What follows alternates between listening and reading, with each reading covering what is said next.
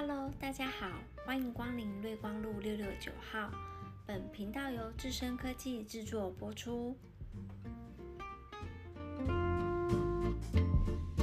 大家好，欢迎回到瑞光路六六九号，我是 Aaron，我是 Eric，我们是双一组合。嘿、hey,，Eric，你还记得上个月廖医师分享的年后如何健康瘦下来的内容吗？记得啊，上一期节目廖医师跟我们提到说，其实只有两个重点啊。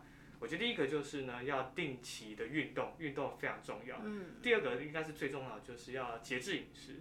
我们什么东西都可以吃，没错，但是要记得你要控制那个量，你不可以这样暴饮暴食啊，等等的。我记得就是这两大重点。然后还有提到说，减肥其实有很多种方法，像是你可以采取一些饮食的疗法，例如说什么生酮啊，例如说一六八断食啊等等的。但是廖医师有提醒我们，就是不管你是要减肥，你想要用这些饮食疗法，或是你想要吃药也好，都是要去征询我们的加医科医师的建议。嗯，没错。我上次听完廖医师的分享后，我也正在努力，就是 节制个人的饮食。那希望很快就有一个好的成效。OK 的，OK 的。那今天很开心，我们再度邀请到廖医师来为我们介绍什么是加医科。那我们欢迎廖医师。耶！廖医师为我们打个招呼。大家好，我是廖医师，又到了一个月一次的助诊时间。那这个月又来跟大家介绍一些健康相关的议题，非常高兴今天又可以来这边。很开心廖医师就是再度收到我们的邀请。那我想问一下，就是家庭医学科到底是在什么样的科别底下呢？如果说我们不知道要看哪一科的话，是不是就先挂加医科就对了？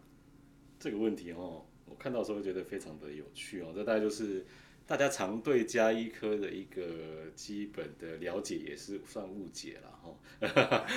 对，第一个问题很有趣，加医科隶属于什么科别？加医科哈就隶属于家庭医学科，它是属于部定专科，也就是说，我们跟内科、外科、妇科、儿科是同样阶层跟规格的，所以我们不隶属于任何一科。啊，家庭医学科就是隶属于家庭医学科，好，哎，对，那哎，至于说，哎，这个下一个问题其实也没错，但是大家第一个对加医科了解，就是你不知道看什么，就先挂加医科。我们在医院门诊的确会这样啦，挂过来就挂进来说，啊，他什么问题不知道看什么，那就先挂到加医科来。这的确是加医科最常遇到的一个问题，哎，所以就是，哎，病人来不知道看什么，这个我们蛮常来的一个病人来源。但是我们的病人来讲，不是只有这样子的一个问题啦，吼。所以我觉得简单讲，第一个，哎，你不知道看什么，先看加医科也是对的，吼。那第二个，我觉得蛮常有一个问题就是，你如果有很多问题要看，那你也可以找加医科。好，例如说比较常见，像我们这边健检的同仁，哈，他可能刚刚健检的咨询了两个，同时肝指数异常，血脂肪异常。好啦，现在要追踪了，要找哪一科？肝指数找肝胆肠胃科，血脂肪找新陈代谢科。去医院一个要排一两个小时，好累啊。嗯，那怎么办？找加医科啊，两个一起解决了嘛。哦，所以你如果同时很多问题要解决，也可以找加医科。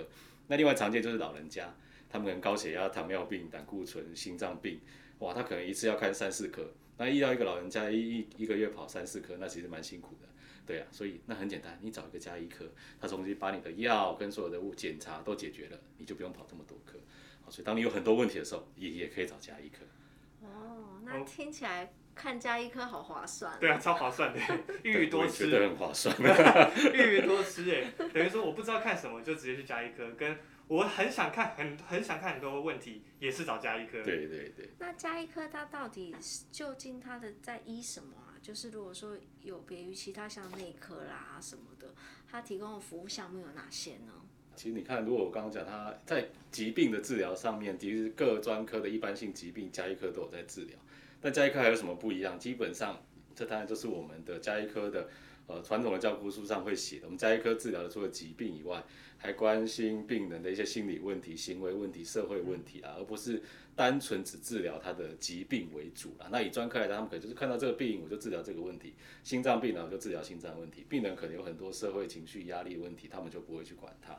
那加医科来讲比较注重这个部分，哦，那所以他会说我们在治疗上整体来讲，他会说我们比较注重整体性，就我们看到这个人不是看到他的疾病去治疗而已，还要在治疗他其他呃心理社会方面的问题。第二个还就是加医科的治疗上比较，我们比较强调持续性，就说啊，今天我是你的家庭医生，你就会常常来找我，所以我们是一个长久以来的一个关系，所以就不会说啊，我们今天治疗来看心脏，我就看你看个几次，下次你又不见了，哦，那这持续下来就是我们是维持一个长久的关系。将来你有一个问题，先找我，我可以比较清楚你实际的一个状况。而在加医科治疗上是比较有持续性的。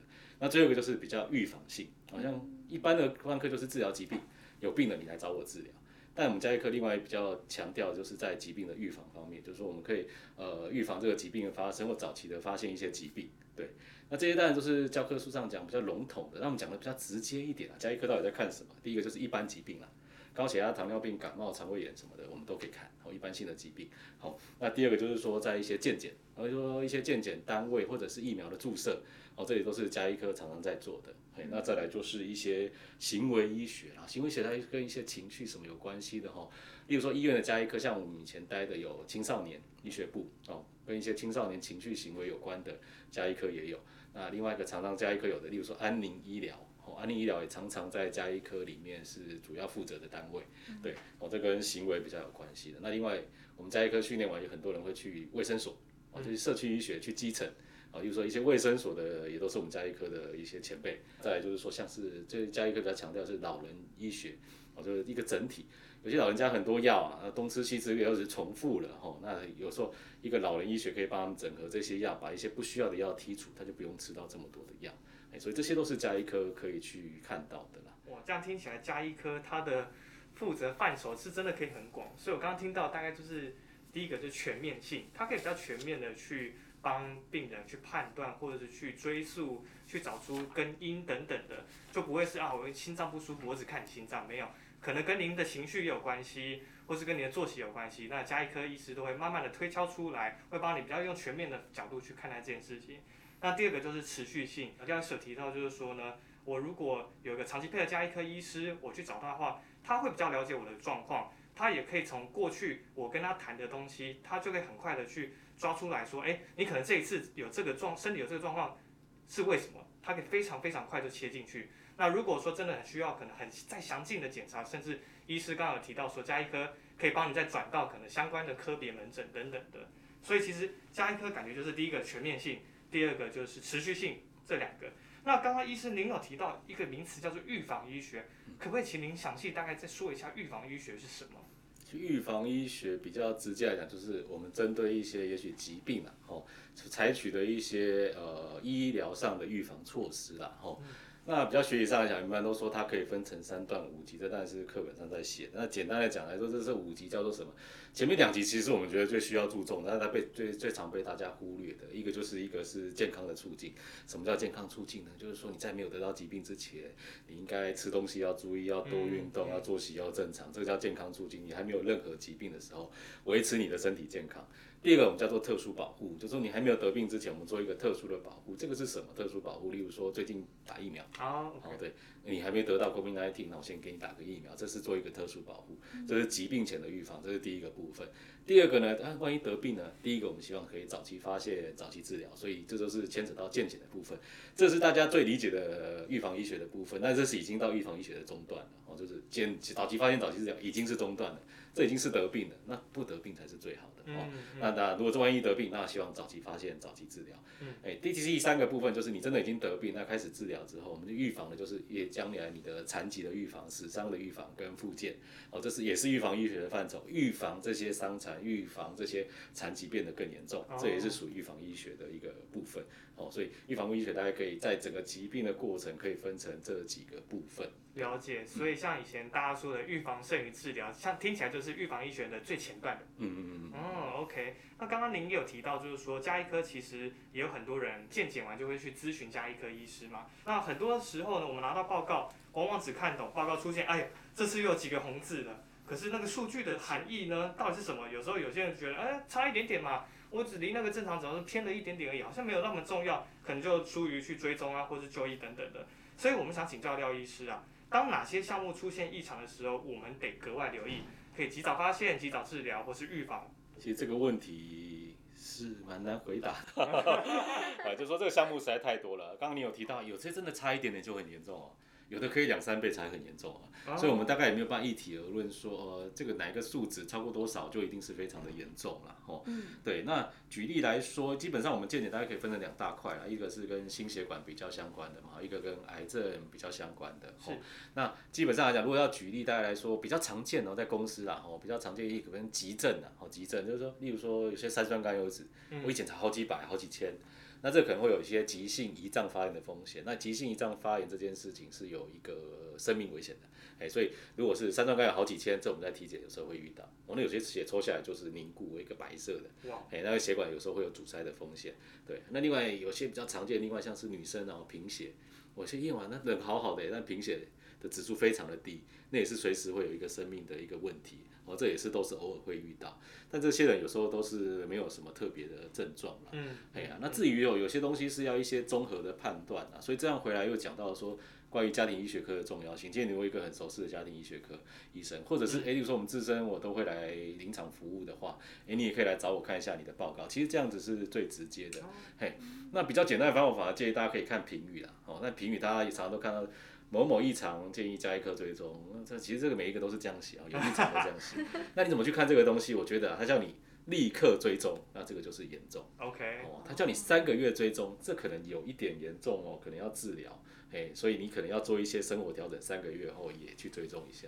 他叫你六个月追踪的这个东西呢，可能就还好啦，哦，嗯可能就是需要去观察看看这样子，哎，所以它大概会有一些立即刻性啊，吼，哎，时间性，吼，你可以去判断这件事情到底严不严重，或者他就写你建议近期进一步检查，这个可能就是有一点疑问的，哎，他只有叫你追踪多久之后，大概都会还好。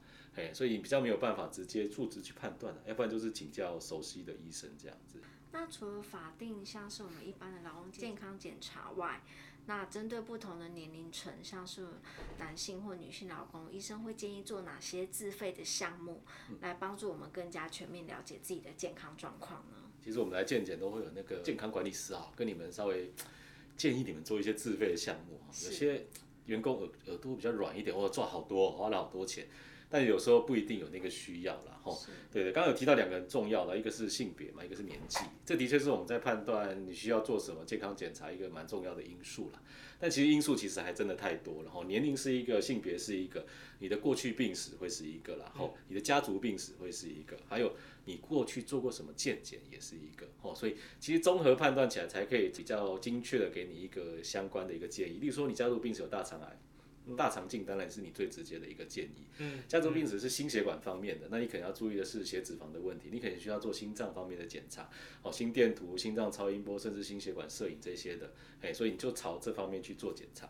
那年纪越大的，当然就是这两个问题会比较多一些些，所以其实它是一个比较综合性的一个判断。那要讲过去的见解，有些人就是哦，大肠癌新闻一直报，每年都在做大肠镜，嗯，没有意思，没有意思。大肠镜第一年没事哦，三到五年再做一次就好，哎，隔一年做一些别的。哎，这样比较有帮助。哦，像交替做，哎，有时候做这个，有时候做这个，反而比较有帮助。所以过去做的检查也会影响到你今年做什么比较适合。对呀、啊，当然了，又回来了。如果你真的不了解，哎，咨询你熟悉的家庭医学科医师，对，就是蛮重要的方法了。对呀、啊，哦，直接问医生最直接了。那看来我们大家都要赶快把握每个月廖医师来的时真的间。，住诊的时候赶快扒着廖医师，对，请廖医师帮我们评估一下。对啊，因为像我自己看健康检查，我就只会数哦，今年又比两年前可能多了一两个红字，然后虽然心里有点害怕，但是又觉得算嗯了，吧。好像还好，对不对，对？就觉得好像也还好吧，应该应该只是这阵子可能作息比较不正常，嗯，我就是会想大多数人应该都是这样子。对，会帮自己找借借口。那廖医师可以跟我们帮我们分享一下，就是除了说刚刚介绍的这些，可能不论是自费或者是法定的检查项目以外，政府针对就是健康检查部分有提供免费的项目吗？有，就是其实很多人都会说，哦，我好久没检查了，想要来检查一下。结果我们一查他的健保卡，他们常常政府提供的项目也都还没有做过啦。嗯，哎呀、所以其实这个资源的部分，其实这个免费的资源大家都可以多多的利用。哦，那最长的一个是年纪方面，四十岁以上到六十五岁，呃都是以年相减就算了，不是做实际的年纪。哦，那四十岁到六十岁是三年一次有一个成人健检，里面包括肝功能、肾功能、血糖、血脂肪跟尿蛋白。其实以一般性的疾病来的风险的呃筛检来讲，已经算蛮足够的了。然后，那如果六十五岁以上的长者呢，就是每一年都可以做一次，只要过一个年度就可以做一次。那各县市，包括台北市、新北市。他们可能提供老人健检又额外的一个加码服务，那每年是有名额的限制，那各家医院都有名额限制，这个时候要去排队，可能是要去稍微排队抢一下才有的。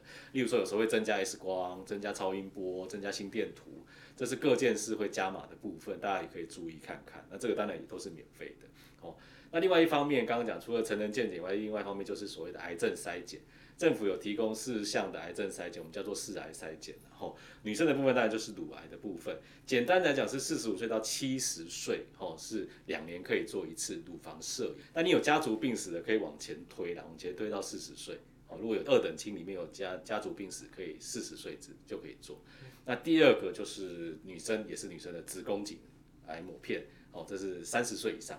哎，三十岁以上可以做的哦。那另外一个，如果你有抽烟、嚼槟榔，就是口腔癌的筛检。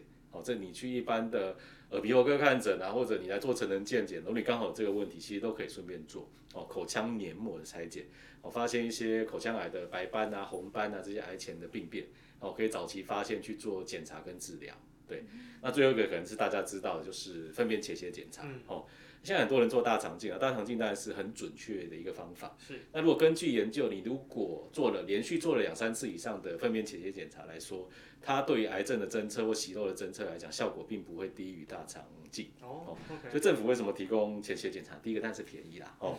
啊，第二个因为它便宜又可以常常做，又没有侵入性，所以你连续做了两三次之后，其实它的敏感度可以弥补过来，也可以跟大肠镜得到差不多的效果。嗯。哎，所以第一个最后一个就是五十岁哦。到几岁？七十五岁，哦的一个粪便潜血检查，哎，那为什么会有一个年龄限制啊？一般是说，有七十五岁以上，哎，就算你检查到有一个癌症的话，治疗上也不是这么容易。第二个也不会增加存活率，所以他通常到一个年限之后就不会再建议做筛检了，嗯，就不会建议再做筛检了，哎，所以这是政府有提供的成人健检跟四癌筛检的部分。这样听起来，其实政府对于就是呃中高龄的。人也是蛮照顾的，蛮关心的这样子。包呃也是包含蛮多项的，而且都是重点项目。嗯，医生在过往的职业经验中，上班族常见的疾病会有哪些啊？你有遇过哪些就是病患他有就是身体这边的一些呃不适的抱怨吗？对啊，其实上班族的疾病，我们大部分都是到公司行号来遇到比较多。我们自己在看诊哦，其实你也不知道大家有没有在工作，做什么工作哈，有时候不完全这么清楚。那例如说我们到一些公司行号，像这种做这种临场服务的时候，其实我们最常看到还是所谓的代谢相关疾病啊。哦，那简单白话也是大家一般讲的三高啦，血糖高啦，胆固醇高然，后写那个这个血压高。对，那这些当然都会跟体重啊这些是有相关性的，对啊，或者是说呃减就活动量不够啦，运动不够啦这些造成的，所以第一大项第一个还是都代谢的问题。那代谢的问题将来就会衍生出所谓心血管的疾病，然后例如说中风啊、心肌梗塞啊这些问题，好，所以这一系列问题还是比较常见一点点。那另外一个就比较常见就是跟我们生活压力相关的啦，吼，其实蛮多上班族他们呢东不舒服西不最后归咎起来其实查不到一个原因，其实很多。有些医生就会直接说叫自律神经失调了，好像在讲我，哎，对，被医生这样说了呢。对啊，这是其实跟我们的一个生活的习惯或压力会有一点点关系的。这类的问题在呃公司或者一些上班族里面其实是蛮常见的，因为他有时候一段时间就来一下，每次都他是最忙的时候来，对，然后他最忙的时候他就会产生这个问题。其实他这个问题是跟他的情绪压力有一点关系。最后一个比较常见就是所谓的骨骼肌肉这些问题，就上班族常常会。啊，坐坐久了，或者是有些人是搬东西就腰痛啊，腰痛下背痛蛮常见的，再就是肩颈酸痛蛮常见的，他们就会开始担心了，不要下背痛，会不会是肾脏的问题？其实肾脏根本没有长在这里。然后对，然后下一个有些就会担心肩颈痛，肩颈痛就会想到什么？想到医生我是快中风了，啊，其实九成九都不是，九成九都是肌肉的问题。OK，跟我们白天的工作啦、坐姿啊，跟活动的姿势会有一点点关系。大概还是这三类的疾病是属于上班族比较常常见的一个问题啊。了解，刚刚廖医师提到那个久坐下背痛，我觉得我就是受害者之一。然后那个之前好像有听说什么久坐，甚至它的那个对健康危害性还比吸烟还严重，真的假的？这个东西哈这，有点太夸张了。是啊，我看到的时候我也吓一跳。这个题目让我去看了一下网络，还真的找到了这个标题，对不对？有这种很可怕的是记者都是这样下标的。所以这时候的呢，加一科医生的角色就出现了啦。是对对，就是说有时候我们医生也加一科绝不会比一般的专科还要厉害，但是我们可以帮助你们在一些逻辑上，哈，其实这就是逻辑的问题。科科北北都说这逻辑的问题。我去看了一下，他只是说啦，他有一个研究说，那久坐哦多一个小时的人会少活诶二十二分钟。然后他就去比对，哎、抽两根烟也是少活二十二分钟，所以他把两个加加在一起，就说你久坐一小时，哎，等于是呃抽了两根烟，哦，那看起来好像是严重性来讲好像差不多，哦，差不多。但严重上来讲，其实我们是不能这样去算的。这个人，呃，久坐少活二十二分钟，到底是久坐造成的？因为科学上是这样，他久他是久坐造成，还是因为久坐的这些人有一些其他的问题，嗯造成他少过这二十二分钟？所以第一个这个推论就有问题了。嗯，那第二个推论是你可不可以拿抽烟也少二十分钟，直接把它说它跟抽烟一样严重？其实是可能是不能直接这样子说，这个逻辑上也是不能直接对比的啦。哦，不能直接，虽然都是二十二分钟，但他们研究的设计人人数人的背景都是不一样，是不能直接拿来对比的。嗯，嗯那站在自己医生啊，当然我不知道研究结果是什么，除非有一个研究真的是把久坐的人跟抽烟的人都拿来做比对，才有办法直接讲这个答案。但是当然暂时是没有答案，但在我心中烟还是第一名。嗯嗯对嗯我们有一个科学上非常有名的心脏的研究，它去算我们的心血管风险。当你在算的时候，你会发现，只要把烟加上去，它的倍数都可以增加很多，所以它对心血管的风险绝对是很大的。所以在我心中，烟应该还是比久坐严重了哈。但久坐呢，当然还是一个现在人常常有的问题啦，因为我们生活形态跟工作形态的一个关联性，对啊。对，像我自己这两个月，我已经去复健科大概复健了至少十次了，但我还是觉得有效果，可是好像没有那么有效。那不晓得医师有没有其他的妙方，可以去让我们这种下背经常久坐、下背不舒服的人啊，让他可以舒缓一下。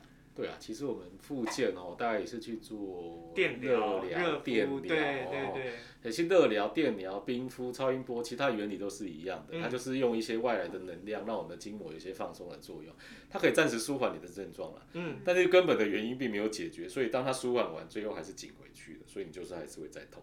所以舒缓来讲，当然热敷、复健都是会有帮助的，嗯。但你要根本的解决问题，还是要从肌肉的根本的强度去着手啦。所以一般来讲，我会建议说，你可能要训练你肌肉的两大部分，一个是它的柔软度。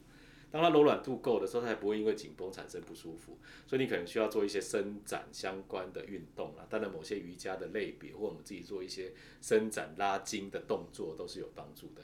第一个是增加它的柔软度，第二个就是增加它肌肉的强度。对，当我肌肉够强壮，我虽然姿势还是很糟，但是它很强壮，所以它不一定会有事情。对，所以根本来讲，你是还是要把肌肉可以训练得更强壮。